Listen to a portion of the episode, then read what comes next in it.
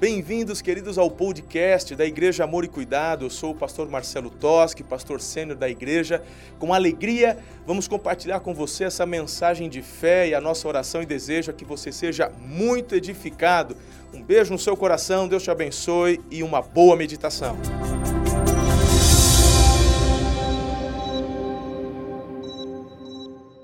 Glória a Deus. Então vamos mergulhar aqui sobre o tema de hoje. Eu queria que você primeiro declarasse comigo João capítulo 14, versículo 12. Está aí no multimídia já, bem bonito para você. Eu quero te ouvir, vamos lá. Eu lhes digo a verdade: quem crê em mim fará as mesmas obras que tenho realizado e até assinado Jesus de Nazaré. Meu irmão, fala a verdade. Jesus chega para você e ele declara dizendo: "Vocês realizarão as mesmas obras". Espera aí. Jesus, meu irmão, ei, eu estou falando de Jesus. Jesus fez cada coisa extraordinária. E de repente ele olha para mim, um camarada mal acabado igual eu, feita machadada, e ele fala: Você vai fazer as mesmas obras, e vai fazer obras maiores, e isso também é para você. Porque de repente você vai lá que você é o pastor. Não, é para todos aqueles que creem, para todos os discípulos dele. É para a igreja de Jesus. Quem é a igreja de Jesus? E Jesus está declarando sobre a tua vida: nós realizaremos obras maiores. Queridos, em algum momento, no tempo, não sei porquê, a igreja se perdeu. A igreja deixou de acreditar. A igreja deixou de fato eu não estou falando que a igreja se tornou apóstata, que abandonou Jesus. Não, eu estou dizendo que a igreja deixou de crer, de fato e de verdade, em tudo aquilo que Jesus nos ensinou. Não é à toa que ele fala: a melhor coisa que você pode fazer é ser como uma criança. Meu irmão, quando um pai fala para o menino assim, chegando em casa, papai vai dar sorvete, pode ter certeza. Ele chega lá, ele já pega o potinho e fica esperando, porque ele acredita. Quando Jesus, meu irmão, fala que o teu coração tem que ser como o coração singelo de uma criança que tem fé, que acredita, que não duvida, então, em nome de Jesus, quando ele fala que você é resposta, que você é um agente de transformação, tome posse disso em nome de Jesus. Essa mensagem Deus deu a mim quando eu estava lá em Israel. Esse livro nasceu no meu coração fruto de um apontamento do Espírito Santo, de uma experiência muito gostosa que eu tive com ele lá em Israel. Eu estava no Monte Carmelo, eu já falei com alguns de vocês aqui. E o que ele trouxe ao meu coração, eu vou explanando no livro, e durante estas seis mensagens vocês vão acompanhando. Hoje nós vamos ficar com o primeiro tema, e o tema é uma provocação. Onde estão os Elias desse tempo? Onde estão os Elias dessa geração? Que é o nome, o título do livro. E você vai entender o porquê dessa pergunta, dessa pergunta tão provocativa. Eu queria que você lesse comigo o versículo 16 e 17 de 1 Reis, capítulo 18 foi exatamente esse versículo que me saltou aos olhos quando eu estava ali naquele lugar. Diz assim: leia comigo. Então Obadias foi dizer a Acabe que Elias tinha vindo e Acabe saiu para encontrar-se com Elias. Quando Acabe o viu, disse: É você mesmo, perturbador de Israel? Hum, perturbador de Israel. Ah, isso aqui mexeu comigo. Meu irmão, eu já tinha lido a Bíblia tantas vezes, já tinha lido essa passagem quantas vezes, mas de repente esse perturbador fez um uau, diante dos meus olhos. Falou: peraí, que lance, que negócio é esse? Que negócio é esse de perturbador? Olha para mim, no último censo aqui no Brasil, em 2010, o censo no Brasil, IBGE, disse que nós éramos na época mais de 20% de evangélicos no Brasil. 22 e tal. Isso se refere a mais ou menos 42 milhões de pessoas e tantos outros, ou tantas outras centenas de milhares. É, meu irmão, é crente para dar com pau. É ou não é? É crente para dar com pau. É muita gente. E já dizem as pesquisas que o próximo censo é agora, 2020. Dizem as pesquisas que nós já somos a maioria no Brasil. Aí, meu irmão, eu até celebraria. Eu até aplaud... eu iria aplaudir com você também. Mas eu confesso para você que um vulco-vulco fica aqui dentro de mim se retorcendo. Como é que pode a igreja, que se diz discípulos de Jesus, ser a maioria em uma nação, essa estatística, poxa vida, que bacana, mas os demais números não são transformados. O número de divórcio, porque se os discípulos de Jesus aumentaram, os divórcios precisariam diminuir.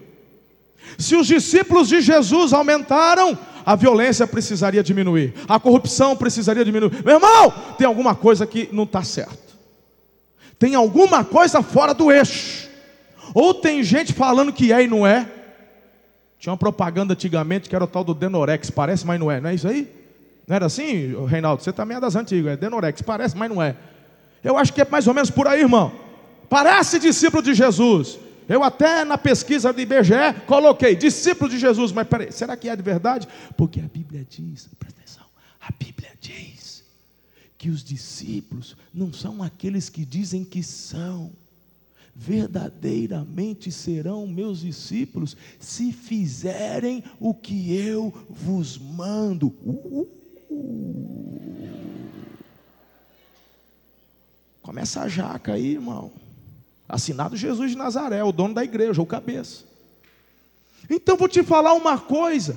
Se você de fato é um discípulo de Jesus, é muito além de colocar e assinalar na pesquisa lá, eu sou crente. Não, irmão. É você fazer o que Jesus manda, e quando você faz o que Jesus manda, sabe o que você vai fazer? Você vai atrair e viver o padrão do céu na terra. É isso. É para isso que somos chamados.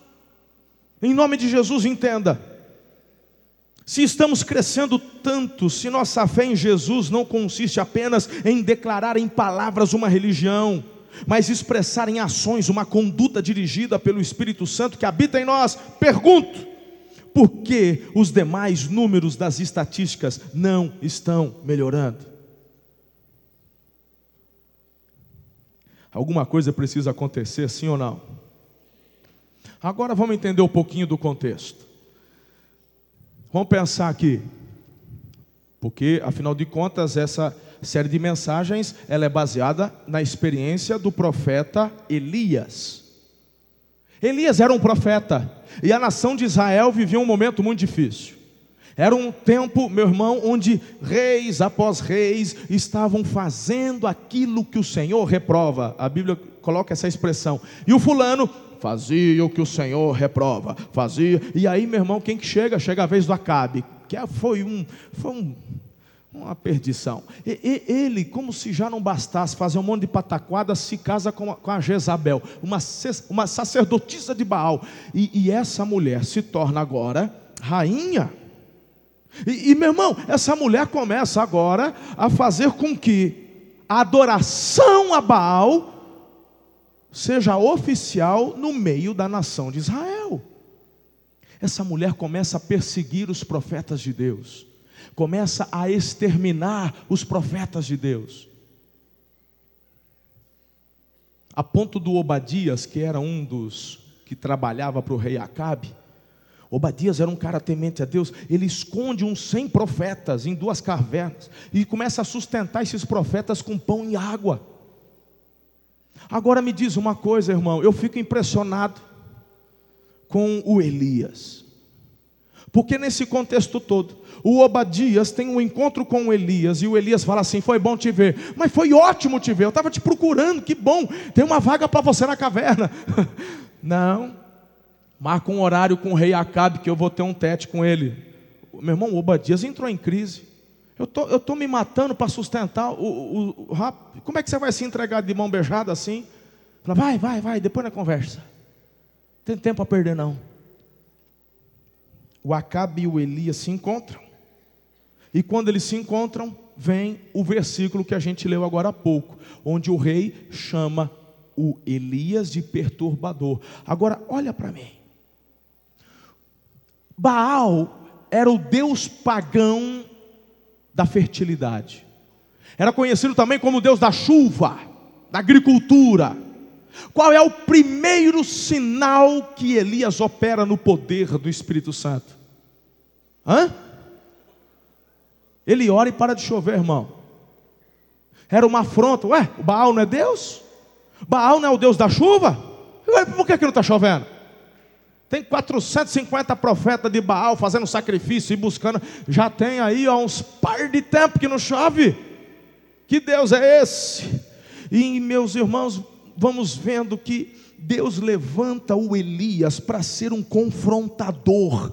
O Elias não é alguém que é levantado por Deus para simplesmente ser portador de uma mensagem ou de uma verdade, mas ele é alguém que é levantado para confrontar aquilo que estava errado.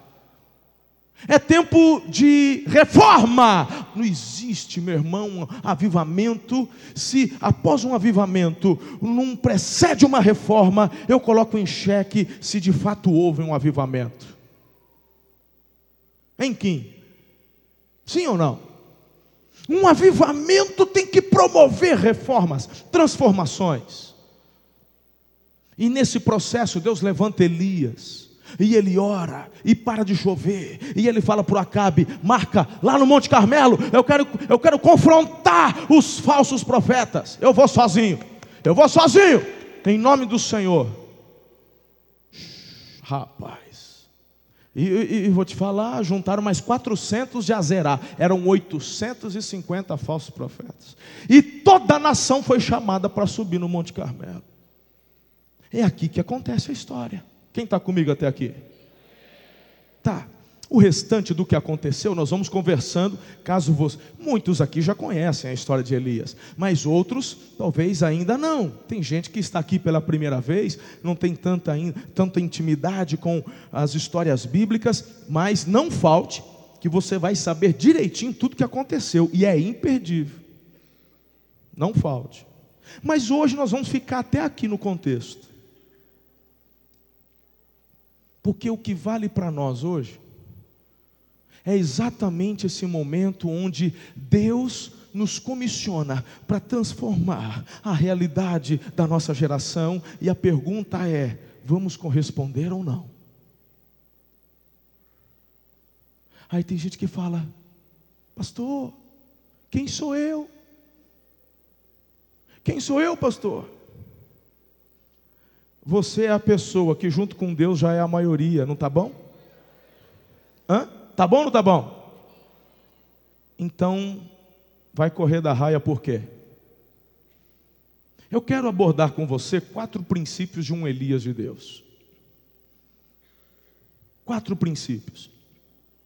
E estes princípios não são princípios que nascemos com eles, mas são princípios que você vai abraçando e dessa forma você se torna para a tua geração, para a nossa geração, uma resposta, um Elias. Aí, irmão, pela fé, dá um amém, tosse, espirra, faz alguma coisa para eu saber que você está aí, ora. Aleluia. Essa mensagem você tem que guardar ela e falar: é para mim, eu estou entendendo, pastor. Você não está no cinema, irmão, esperando alguma coisa para acontecer, se é para chorar, para rir. Uma hora que o sermão ficar morno para você correr no banheiro, voltar. Não, você está aqui, meu irmão, para ser tocado, esticado, exprimido, desafiado e lançado pelo Espírito Santo ao seu lugar profético. Primeiro lugar, entenda, querido, em nome de Jesus, que para ser um Elias de Deus, você precisa viver a sua identidade de filho. Diga, eu sou filho. Eu sou filho. No livro mesmo eu escrevi uma frase muito interessante. Nem sempre somos chamados por Deus para um desafio quando as circunstâncias à nossa volta são ótimas. Na verdade, muitas vezes somos chamados como resposta para situações difíceis. existe uma mentira que muitas vezes o diabo joga, que crente, que discípulos de Jesus não passam por dificuldade, e que Deus não vai deixar você passar por aperto. Que conversa fiada é essa? O Elias então era filho de quem? Pensa no aperto que esse homem está passando, está achando que é fácil confrontar, ele estava sozinho, irmão tem 850 falsos profetas, tem toda uma nação que está adorando a Baal. Você tem um rei que tem poder para matar e para deixar viver, e o rei está pagando para ver. Vai que Deus está nesse negócio mesmo. E o rei está lá esperando. Vai falar para mim que essa situação é fácil? Ah, faça-me o favor. Deus nos permite vivenciarmos situações que aos nossos olhos são difíceis, mas para Ele que nos acompanha, lá do trono dele, meu irmão, Deus não está assim, ah, e agora? O que, que, vai acontecer? Meu Deus, o Marcelo, ó, oh, meu Deus falando, meu Deus, meu Deus, meu Deus. Deus não leva susto, não, irmão.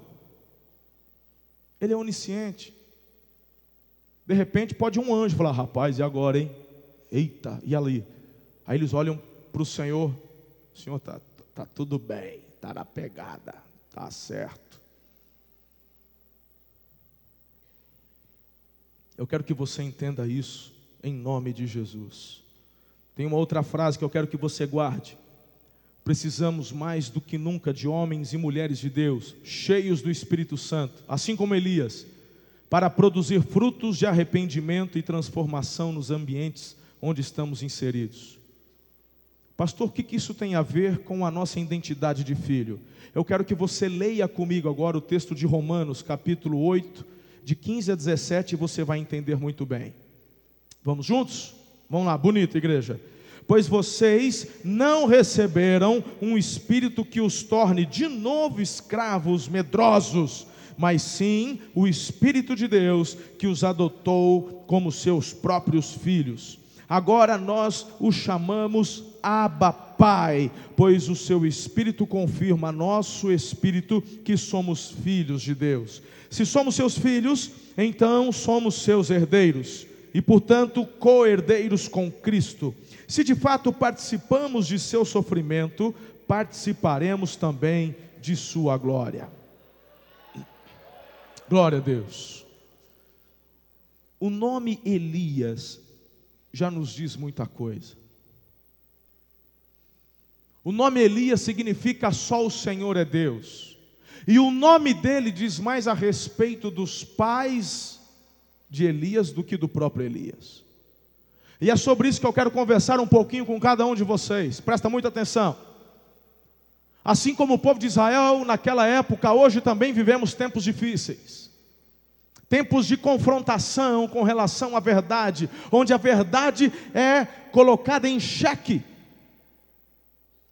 E há uma estratégia maligna onde a mentira contada muitas vezes começa a ganhar tons de verdade, mas continua sendo mentira, mas as pessoas abraçam.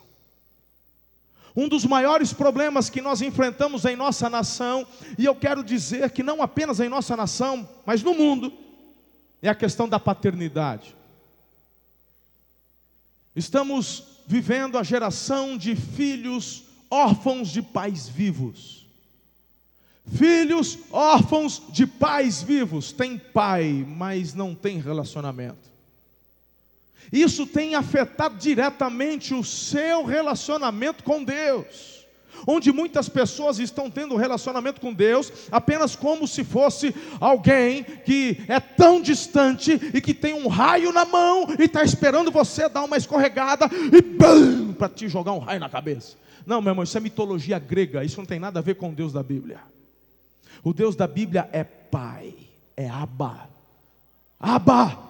Quantas vezes o diabo vem com suas falácias, vem com suas mentiras e começa a declarar no seu ouvido de que você está sozinho. É impossível você estar sozinho.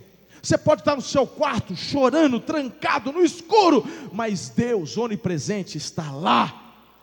Mas o diabo tenta levar você a acreditar que está sozinho. É impossível ficarmos sozinhos. Quem está comigo até aqui?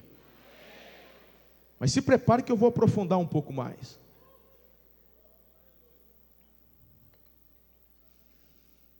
Nessa orfandade de pais vivos, o diabo descobriu de que quando essa base tão fundamental é abalada,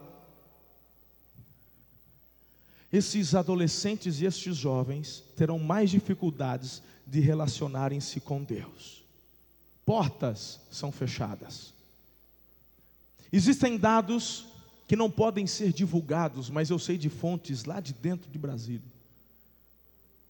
Uma das maiores causas hoje de morte de jovens e adolescentes é o suicídio.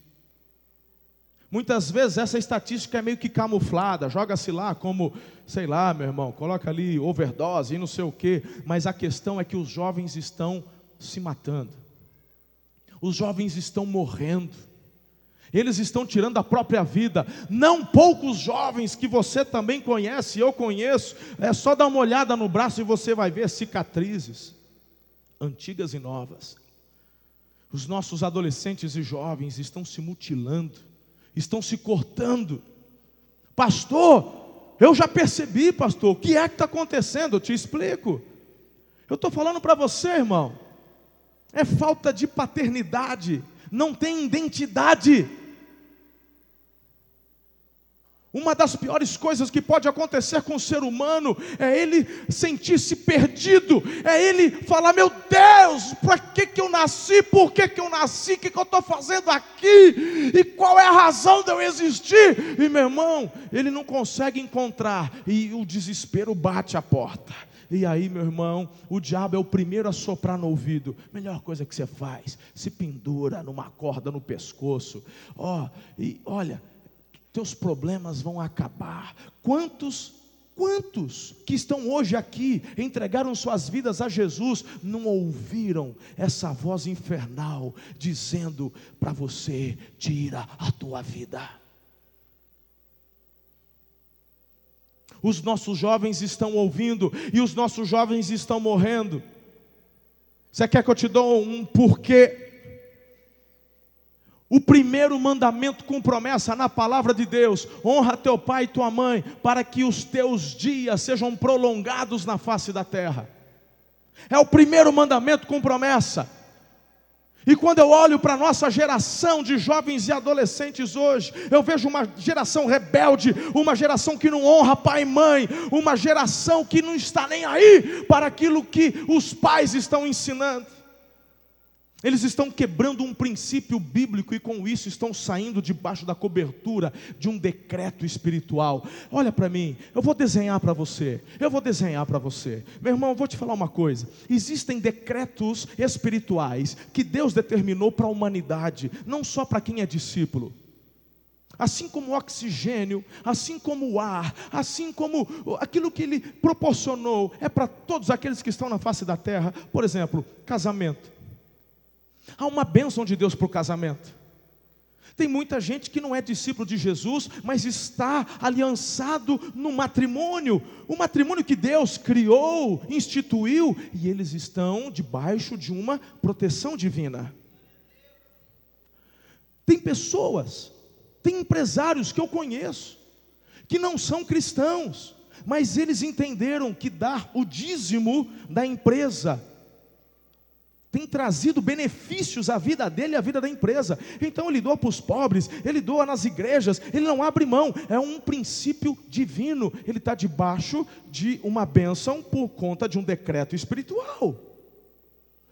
O princípio de você honrar pai e mãe, quando você honra teu pai e tua mãe, seja você discípulo ou não de Jesus, você está debaixo de uma proteção. Deus falou, você está honrando? Então, no que, de, no que diz respeito a mim, seus dias são blindados, guardados. Agora o que eu tenho visto, meu irmão, todo mundo tem um WhatsApp, todo mundo recebe uns vídeos aí, sabe? Essa semana a gente viu no Twitter, até senador andou postando um vídeo de uma menina, de uma adolescente, agarrou no cabelo da mãe. Sabe-se lá se era o marido, se era o namorado. E ele, por favor, por favor, larga o cabelo da tua mãe. Me leva na festa, me leva na festa. A mãe larga, menina, larga, filha, larga. Meu irmão, dá vontade de mergulhar no celular, arrancar a cinta e dar nas pernas. O trem está largado. O capim está comendo boi. Eu, eu não sei, irmão. Que negócio é esse? Está tudo invertido. Filho não honra pai. Eu não sei, talvez seja por conta de que na geração passada dos meus avós, eles eram duros demais. Aí tem gente que ficou traumatizadinho, porque apanhou, porque apanhou, porque tomou cintada, tomou varada. Ah, vê se cresce, eu também tomei, foi de bastante. Na minha casa tinha uma cinta que ficava pendurada no meio da casa, no chaveiro. Aquela cinta só saía de lá, irmão. Ou era para vir nas pernas da gente, ou quando chegava a visita que meu pai escondia. A visita ia embora, a cinta ficava lá pendurada. Pensa numa bitela grossa dessa largura assim, ó. Ficava lá, bonita, toda prosa, estava lá. E depois de um tempo não precisava usar. Quando a gente queria dar uma escorregada, o pai só fazia. Tamo junto, paizão. Deixa a Gertrude lá, deixa. Tá tudo bem. Onde estava dando um pedalzinho com a galera, o jacaré foi junto comigo, o Júlio. Tá aí, jacaré? Esse povo fica contando as histórias para mim, depois não acha ruim quando eu conto aqui no púlpito. Pensa antes de falar as histórias comigo. Estamos lá pedalando. E aí a gente entrou nos assuntos desses que a gente está falando, de paternidade. E aí o Júlio falou assim: Eu fui criado com vó. De vez em quando eu, eu, brinco, né? Do pessoal que é criado com vó, que é muito mimado. Ele falou, pastor, eu fui criado com vó. Eu falei, é mesmo? Minha avó criou oito. Oito? Falei assim, pastor, minha avó era sangue no zóio. Minha avó, eu tinha uma espadinha de brinquedo, sabe aquelas de plástico? Ela arranjou uma tira de couro dura, ela pôs dentro da espada. E eu falei assim, pastor, você não está entendendo. A, a, a, minha vozinha, ela, aí aquela espada, eu, eu era junior quando ela fez esse lance aí do couro. Até o final da, da adolescência, a, a, espada já estava assim, mole, mole, que a bicha gastou. E ela falava assim, para mim, pastor, ele contando para mim, a gente pedalando, e ele falando, pastor, minha avó falava: Nós vamos na casa, nós vamos visitar o fulano lá. Você não, se ele te oferecer água, você não bebe. Se ele te oferecer comida, você não come. Tá bom, vó? Sim, senhor. Chegava lá, moleque. Pastor, o homem falava: Quer, quer almoçar? Quero. E flap, flap, flap. Quer mais? Quero. Minha avó olhava de frente para mim, pastor, e fazia assim. Depois que eu enchi a barriga, eu falei: E agora? Chegava em, chegamos em casa, minha avó não falou nada, falei, me livrei. Fui para a cama, me cobri, falei, ufa, essa passou. Quando eu estava quase pegando no sono, ela entrou, e com a espada na mão, ah, achando que é a xirra. O He-Man. Pastor, foi cada lambada onde pegava, o vergão subia. Pastor, que você quer saber o pior? Eu ainda demorou para aprender. Eu ia na casa, me dava uma vontade, eu comia e levava. Até que chegou um dia que eu podia estar com sede, podia estar com fome, muito obrigado, eu estou bem. Aprendi. Aí você fala assim: que exagero, é um absurdo, tem que prender uma mulher dessa. Só que essa vó que criou oito filhos, oito netos. Eu falei para o Júlio, para o jacaré, falei, filho, é claro que ela fez dentro daquilo que ela conhecia, da forma que ela sabia. Mas foi este ensinamento, filho, que te blindou de um traficante chegar e te oferecer, e com certeza te ofereceram muita coisa, e você falou: não. E vou te falar mais: se você é todo traumatizadinho porque apanhou, o Júlio tem a nenezinha de quatro anos, e ele fala que ele senta, ele conversa, ele ensina e fala. E quando às vezes ele fala alguma, chega em casa e a neném aprontou alguma coisa, antes de fazer qualquer senta na cama, conversa, exorta, disciplina, fala. E a nenezinha, quatro anos, meu Deus, está rompendo uma educação. Eu vou te falar, vale ou não vale a pena? Tem identidade, eu tenho um pai, um pai que se preocupa, um pai que me ama, um pai que está atento a cada detalhe. Agora, meus irmãos, por conta desse trauma. E a gente fala: meu filho vai fazer o que quer. Ah, ele vai fazer o que quer? Faz o que quer. Então tá bom, meu irmão. A gente cria filho aqui na igreja. Muitas vezes eu estou vendo, porque o trem está tá largado. A gente vê, a, eh, a gente cresceu, aprendeu a decorar João 3,16, fez classinha lá, adolescente, foi líder de célula, saiu daqui supervisor, orando, jejuando e falando em língua estranha. Foi para a Universidade Federal, voltou cabeludo falando Lula livre. Pelo amor de Deus, está de brincadeira. Porque, meu irmão, hoje o trabalho com os jovens já é um trabalho de resgate. O trem está largado, é resgate. Agora, nós temos a oportunidade de trabalharmos a nova geração, que são as crianças, darmos para ela paternidade para elas entenderem o que é pai o que é mãe, e elas vão crescer, e quando chegar na idade, elas vão olhar para o Deus Pai e, e ter a convicção de, que, de quem elas são em Deus. Eu sou filha, eu sou filho de Deus.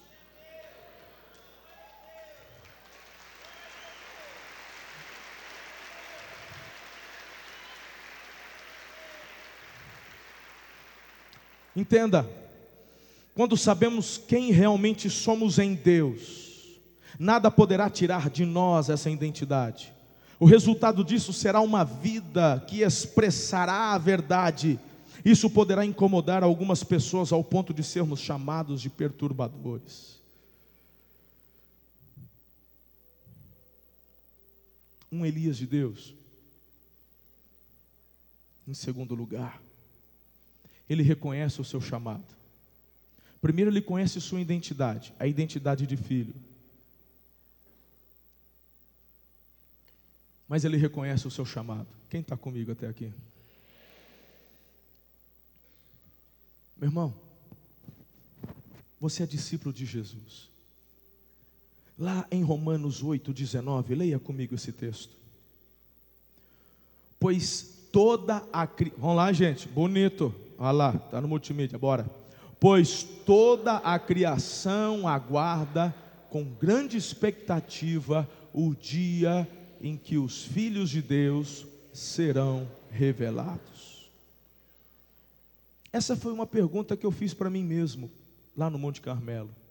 Nunca ter sido chamado de perturbador é um mérito? Ou está faltando algo em mim? Aí tem gente que fala, larga a mão de ser ignorante, pastor, onde já se viu? Que negócio é isso? Essa aqui é a experiência de Elias. Está lá, a igreja é, outra, é outro assunto, é outra conversa, de outro jeito.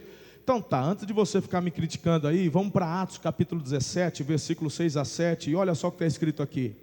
Aqueles que têm causado transtornos no mundo todo, agora estão aqui, perturbando nossa cidade e Jasão os recebeu em sua casa, são todos culpados de traição contra César, pois afirmam que existe um outro rei, um tal de Jesus. Vai, nego, e agora? O que você vai fazer com isso aqui? É a igreja. É a igreja de Jesus, onde ela chega, ela causa um, um alvoroço santo. Por quê? Porque dentro da sua identidade, do seu chamado, você expressa o céu na terra. Você para de tratar o errado como certo e dá nome para aquilo que está certo. Certo é certo, errado é errado.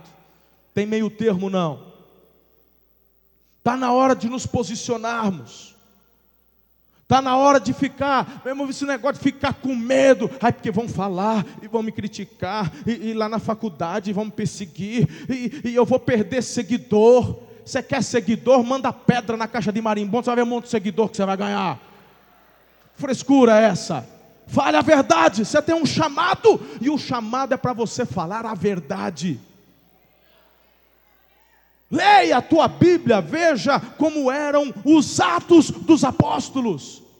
Vejam como eram os atos dos discípulos de Jesus. Eu olho para Estevão, homem cheio do Espírito Santo. Quando perguntaram para ele, ele não ficou assim: se eu falar, você vai me matar? Se eu falar, você vai. Ele vai lá e fala. Quando ele tem oportunidade, ele fala. O Espírito Santo diz para Paulo: Eu vou te levar para Roma, você vai falar lá no palácio. Quando chega no palácio, meu irmão, ele não fica dando desculpa, não, peraí, vamos conversar, não é bem assim. Não, falaram um monte de coisa. Tem print, gravaram alguma coisa? Não gravaram nada, não. Meu irmão, ele vai lá e repete. Precisa de acusador, não. Estou pregando, estou falando de Jesus, Salvador, Filho de Deus, Rei dos Reis, Senhor dos Senhores. Mas muitas vezes você e eu que temos a oportunidade para falarmos onde estamos, cadê o nosso chamado? E aí, Elias, o que, que você vai fazer? Eu não estou falando para você ser chato, não. Porque tem gente, meu irmão, que é chato. Tem gente, a igreja se perdeu. E, e, a igreja parece que ela, meu irmão, em algum momento da história, a igreja se enclausurou dentro de quatro paredes e, e ficou um povinho esquisito, com um linguajar esquisito, que não se mistura com ninguém.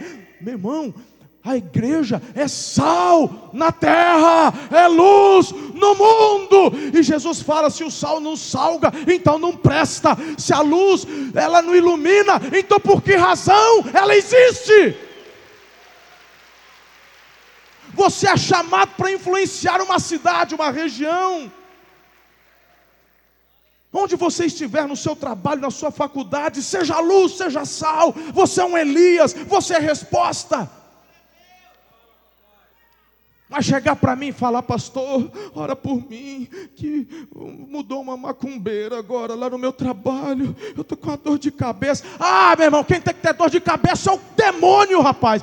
Quando você chegar lá, você é a luz, o demônio vai, vai, eu estou ficando endemoniado, eu vou embora. Chegou essa luz, chegou esse homem, essa mulher, cheio do Espírito Santo. É você, querido, cheio do poder de Deus, que dissipa as trevas, não são do Espírito Santo que habita em você, diga amém. Você é a resposta. Você precisa entender isso. As oportunidades que Deus te dá, em todos os círculos, círculos de amizade que Deus te dá a oportunidade de viver. A tua postura é diferente. Mas você não é um povinho esquisito, que fala esquisito, que ninguém entende. Muita gente me critica do meu jeito de pregar. Eu posso não pregar do jeito que muitos eruditos pregam. Mas eu entendi, meu irmão, que eu tenho que pregar de um jeito que a gente entenda. Do que adianta ficar fazendo compêndio teológico, trazendo monografia teológica para vocês todo domingo e o pessoal sai daqui. O que, que ele quis dizer? Menina inteligente, eu não entendi nada, mas deve ser bacana o que ele falou. Prefiro falar meia dúzia aqui de palavra, com erro de português, com as expressões que nós usamos na nossa região, mas você sair daqui desafiado com o coração ardendo, falando: é isso aí, é desse jeito. Eu entendi. Você tem um chamado. Meu Deus! Algo precisa queimar dentro do nosso coração. É para agora, é para logo, é para esse tempo, em nome de Jesus. Não creio que seja desejo do Espírito Santo de Deus fazer de você alguém detestável por conta de uma conduta farisaica, religiosa, ou levá-lo a ser um cristão chato. Muito pelo contrário. O Espírito nos levará a sermos cada vez mais parecidos com Jesus seu amor, delicadeza, atenção, mas ele também nos levará a termos a mesma intrepidez que Jesus teve ao enfrentar o sistema religioso vazio da sua época. O tempo já foi, mas eu preciso. Eu hoje estava compartilhando, o Alexandrão e eu, logo quando eu cheguei aqui, soube que o Alexandrão gostava de pescar. Aí, leva eu, né, Lê? Leva eu. Aí levou. Aí eles têm um rancho lá no Aí a gente foi pescar. Aí uma vez o irmão dele, o Newton não era da igreja, não, não era convertido. E aí, que é o irmão mais velho do Alexandre. Aí o Lê, ó, oh, meu irmão está pescando, vai passar essa semana lá, bora. Falou, bora, vamos ficar dois dias, bora, vamos. Aí o Lê, ó, oh, vou ir. Lê, que bom. Ó, oh, vou levar o pastor. Você vai estragar a pescaria, Alexandre, vai trazer pastor aqui no rancho. Ah, não, pastor, gente boa. Aí chegamos lá. Aí chegamos. Aí fomos pescar e tal. Aí à noite, pensa na cajibrina que o povo mandava. Mais gostava. E cajibrina para lá, cajibrina para cá. Meu irmão, eu como pastor, vou fazer o quê? Ah, claro, entrei no quarto, me tranquei, não me misturo com esse gente. Para, irmão! Eu fui lá. E eles estavam bebendo a cerveja, eu estava bebendo meu refrigerante, minha água, estava conversando. O Vartinho também não era convertido na época, chegou, pegou uma copa de, de cachaça, vai aí, pastor, toma umazinha aí. Falou, ô, filho, obrigado. Pode deixar, deixa para a próxima. E tô ali. Lembra aquela madrugada? Eu ouvi a história do Nirtão umas três vezes, foi de madrugada dentro. E ouvindo, e ouvindo, e ouvindo. Porque quando o cara está mais ou menos calibrado, ele repete as histórias, ele nem percebe. O disco enrosca, ele não percebe, ele conta uma, conta duas, e eu estou lá ouvindo. E estou lá junto. No outro dia a gente estava indo embora. O Nirtão falou assim: meu irmão, tinha umas caixas de cerveja para levar. Ele falou assim: eu tinha uma S10. Aí ele falou assim: será que o pastor não leva as caixas de cerveja para nós? Aí eu falei, Alexandre, aí forçou a barra, a caixa de cerveja no carro do pastor e também não dá. Não, mas eu levo outras coisas. O que, que tem para levar? Tem isso, aquilo, então eu ajudo, eu levo as outras coisas. O resultado? O resultado está todo mundo dentro da igreja hoje, aí, irmão. O Nilton é supervisor de célula poderoso. O Vartinho, líder, todo mundo está aí na pegada.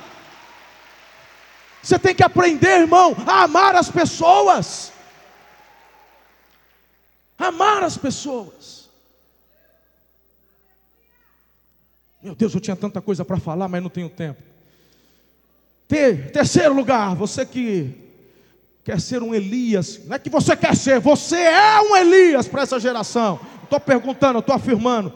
Então, em nome de Jesus, essa santa inconformidade com aquilo que está errado, que está ardendo dentro de você, eu quero afirmar: não é coisa sua, é algo do Espírito em você. Meu irmão, o problema é o que você faz quando isso está lá ardendo. Lá em Romanos 12, 2: Não imitem o comportamento e os costumes deste mundo, mas deixem que Deus os transforme por meio de uma mudança em seu modo de pensar, a fim de que experimentem a boa, agradável e perfeita vontade de Deus. Meu irmão, sabe por que, que a gente é tão apaixonado, tão doido, tão doido? Sabe por quê? Não é religiosidade, é porque a vontade do papai, ela é boa, diga boa. Ela é perfeita, ela é agradável. E nós queremos que todos experimentem o que é bom, o que é perfeito e o que é agradável. Então, essa santa inconformidade com aquilo que está fora do trilho, é Deus te levantando para ser um Elias, um ajustador dentro dessa geração, em nome de Jesus. Quem não influencia, acaba sendo influenciado. Você é chamado para influenciar o padrão do céu na terra. Eu acho que você não entendeu. Você é chamado para influenciar a terra com o padrão do céu.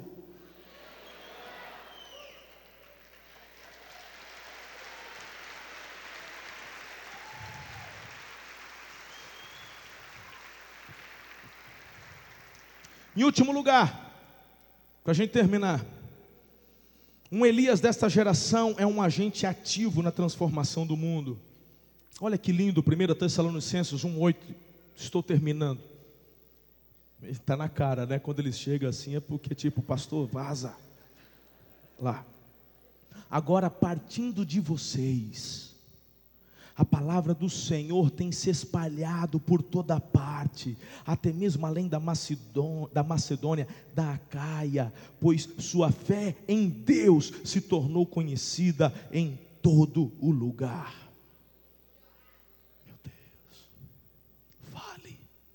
Compartilhe. Meu irmão, aquilo que você ouve, lá no trabalho, ai pastor, eu não sei falar, meu irmão, você não sabe falar, um Deus te abençoe, você não sabe falar, Jesus te ama, fala que você não quer, que é menos feio, fala que não sabe, não cola, deixa o Espírito Santo usar tua boca, deixa o Espírito Santo usar tua língua, irmão, sabe? Para fofocar você empresta, cão. Para falar mal dos outros você empresta. Agora o Espírito Santo, quando quer te usar para fazer transformação da realidade onde você está inserido, aí. Deixa Deus te usar. Abra a tua boca. Fala lá na faculdade. Fala no seu serviço. Quando você sentir, meu irmão, de orar por alguém, Tem alguém que está doente perto de você, aí vem um sentimento de impor a mão, de declarar cura. Aí fala, ah, isso é coisa da minha cabeça. Desde quando a tua carne vai mandar você fazer coisas que é do Espírito? É o Espírito Santo querendo usar você como alguém que vai transformar realidades aqui. Precisamos, igreja, de transformar a nossa vida, a nossa casa, a nossa vizinhança, nosso bairro, nossa cidade, nossa região, nosso país. Diga, vai mudar. Eu sou resposta. Vamos junto. Vamos junto. Vai na tua força. Você não precisa ser perfeito, porque se, meu irmão, se tem que ser perfeito, eu tenho que largar o púlpito. Tem que chamar, procura, procura alguém que seja, porque eu não sou. Procura alguém, porque eu não sou. Mas se Deus, por graça e misericórdia, tem me dado a oportunidade de alguma forma contribuir para essas transformações, é porque você também pode. Nós, você e eu, viemos do mesmo barro. viemos todos do mesmo barro. E o Espírito que habita em mim habita em você. E os erros que você cometeu e confessou, papai já perdoou. Então bora para frente. Bora ir mais adiante. Bora fazer o que você ainda não fez para Deus. Bora a transformar, querido, aquilo que está fora do lugar, vamos colocar no lugar. Nós só temos uma vida, nós só temos uma oportunidade.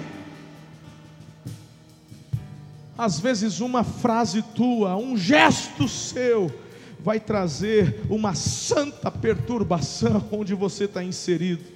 Creio que o Espírito Santo quer ardentemente levantar grandes perturbadores nesse tempo. Creia, querido que você é chamado para ser protagonista da história junto com Jesus. Você não está aqui para assistir a banda passar, você não está aqui para ver o que vai acontecer. Você é chamado para protagonizar as mudanças e as transformações da nossa geração. Pelo amor de Deus, diga amém a isso, por favor. Espero que você tenha sido muito edificado com essa palavra. Não se esqueça de inscrever-se aqui no podcast e também no canal do YouTube e nos seguir em todas as redes sociais para manter-se informado de tudo que acontece aqui nas igrejas Amor e Cuidado. Um grande abraço, até a próxima, um beijo no seu coração.